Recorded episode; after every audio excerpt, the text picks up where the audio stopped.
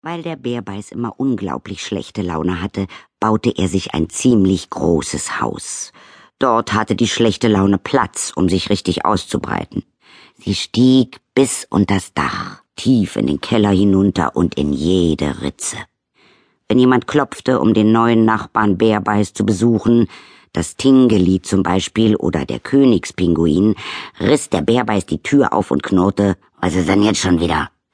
Na, ich wollte nur mal vorbeischauen, stotterten dann das Tingeli oder der Königspinguin oder die anderen Nachbarn, die sich alle ständig gegenseitig besuchten. Ich habe keine Zeit, brummte der Bärbeiß, und Kuchen gibt es auch keinen, falls ihr das gehofft habt. Die Besucher zuckten mit den Schultern und sagten höflich, na dann vielleicht beim nächsten Mal, wir haben sowieso keinen Hunger. Neugierig schauten sie dem Bärbeiß über die Schulter, weil sie gar nicht wussten, wie es in seinem Haus aussah. Wenn sie dann weg waren, hockte sich der Bärbeiß an den Küchentisch und schimpfte leise vor sich hin. Gieriges Pack, schimpfte er, alle sind nur hinter meinem Kuchen her. Dabei kann ich gar nicht backen. Er kam nicht auf die Idee, dass ihn die anderen einfach mal besuchen wollten. Das einzige Geschöpf, das immer wieder klingelte, war das Tingeli. Es hatte nichts anderes zu tun, als herumzutänzeln, Nachbarn zu besuchen, Katzen zu streicheln und Blütenblätter zu zählen. Die schlechte Laune des Bärbeiß war ihm egal. Es versuchte ihm zu erklären, dass es schön war, sich zu besuchen. Du gehst zu deinen Freunden, erklärte es, und bringst gute Laune mit. Sie freuen sich, wenn du kommst, und dann trinkt ihr alle zusammen Apfelsaft. Ich habe keine Freunde, knurrte der Bärbeiß und kratzte sich schlecht gelaunt am Bauch. Doch, strahlte das Tingeli, wohl hast du einen Freund, du hast doch mich. Zweifelnd starrte der Bärbeiß das Tingeli an. Wir kennen uns doch gar nicht, brummte er. Macht nichts, rief das Tingeli. Ich habe viele Freunde und du kannst auch einer sein. Hast du denn nichts Besseres zu tun? fragte der Bärbeiß. Nein, kicherte das Tingeli. Was gibt es Besseres als Freunde?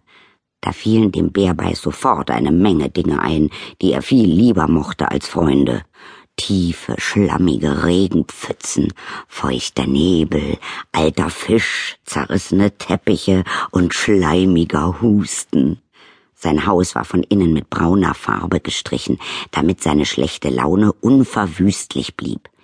Immer wenn er in seinem giftgrünen Bett am Morgen die Augen öffnete und von einem fröhlichen Sonnenstrahl zu einem Grinsen verlockt wurde, brauchte er nur an die tiefbraune Decke zu schauen, und schon kehrte die schlechte Laune zu ihm zurück. Aber an dem Tingeli perlte sie einfach ab, als hätte es eine Schutzschicht gegen schlechte Laune.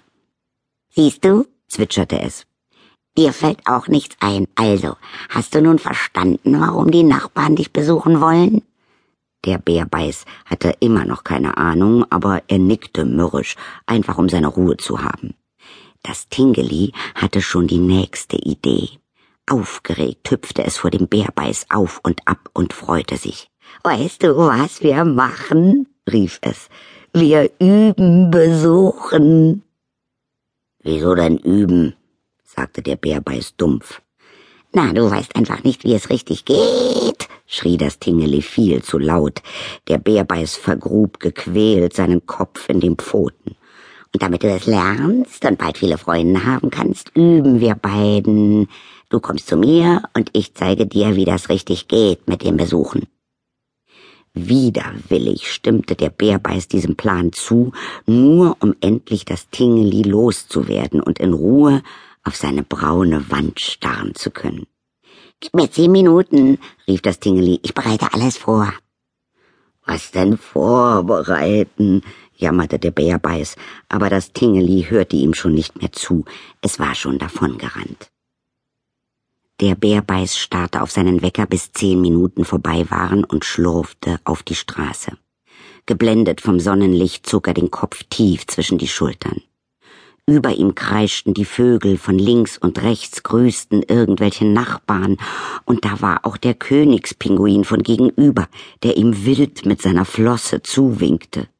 Missmutig hob der Bärbeiß eine Tatze und schaute sich um.